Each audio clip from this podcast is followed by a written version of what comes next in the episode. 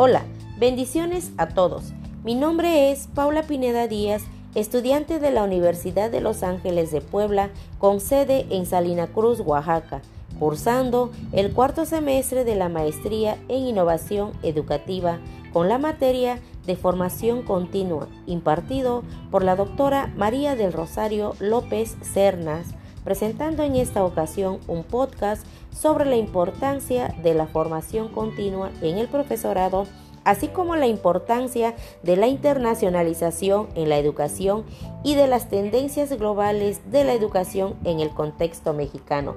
Vivimos en una sociedad que cambia de manera constante y además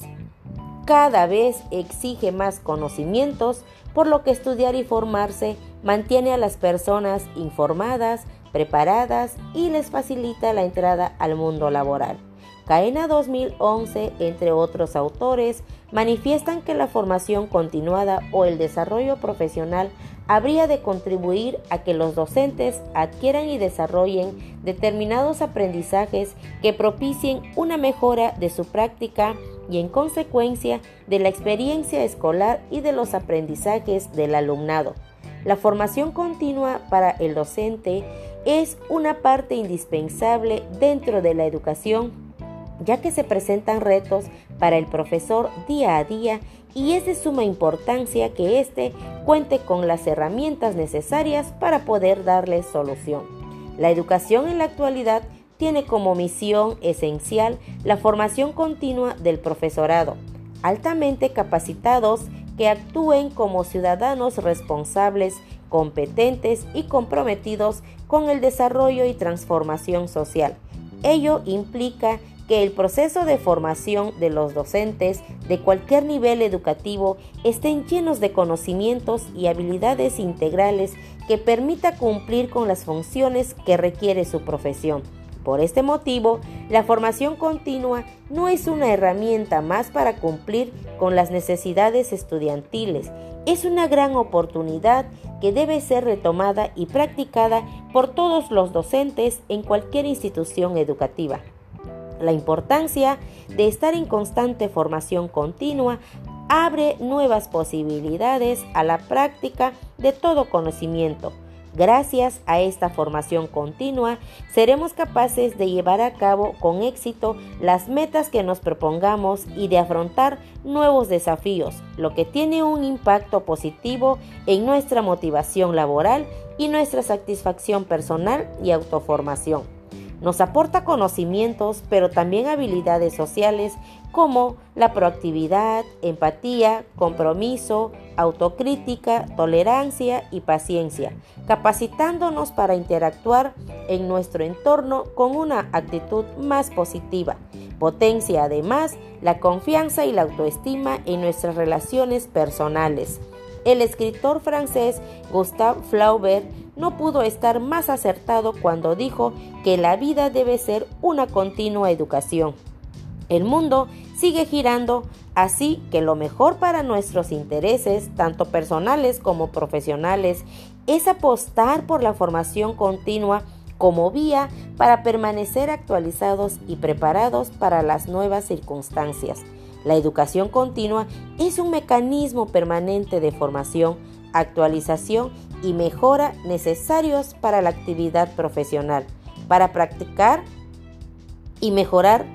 el quehacer docente con el fin de garantizar una educación de calidad y de transformación social. En cuanto a la importancia e internacionalización de la educación, a lo largo de los años ha pasado a ser una cuestión reactiva a una cuestión proactiva, de ser un valor añadido a esta generalizada y también ha visto cómo su centro de atención, alcance y su contenido evolucionaban sustancialmente. Al mismo tiempo, la internacionalización de los planes de estudio y de los procesos de enseñanza y aprendizajes han pasado a ser de mucha importancia como el énfasis en la movilidad y que este cambio es principalmente un cambio de un modelo más cooperativo a un modelo más competitivo.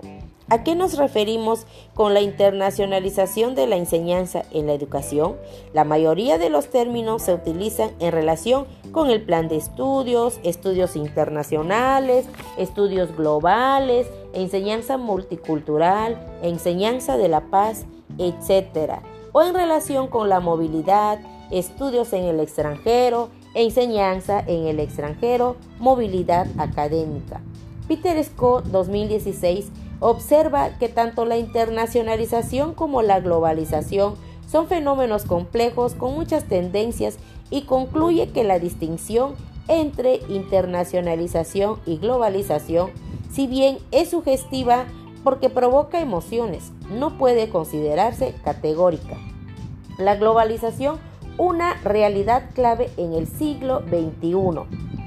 formada por una economía mundial cada vez más integrada a las nuevas tecnologías de la información y comunicación, la aparición de una red de conocimiento internacional, el papel de la lengua inglesa y otras fuerzas más allá del control de las instituciones académicas y de la internacionalización que se define como una variedad de políticas y programas que las universidades y los gobiernos implantan para mantener y responder a la globalización. Varios autores afirman lo siguiente, en términos tanto de práctica como de percepciones, la internacionalización está más cerca de la bien establecida tradición de cooperación, la movilidad internacional y de valores centrales de la calidad y la excelencia, mientras que la globalización hace más referencia a la competencia y conduce al concepto de enseñanza superior como un producto comerciable y desafía el concepto de enseñanza superior como un bien público. Para las tendencias globales de la educación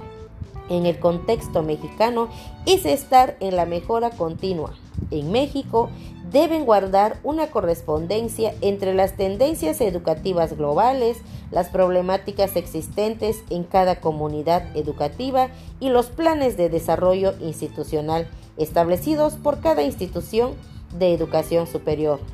Vislumbrar la educación superior mexicana como una base para la formación de profesionales es indispensable ya que las instituciones educativas deben asumir el rol y responsabilidad social de formar profesionales competentes que intervengan en su entorno para contribuir al progreso de su profesión. Por lo tanto, mantener una actualización de los programas educativos es clave para la formación de los profesionales y que así cuenten con la herramienta para la intervención en diversos contextos.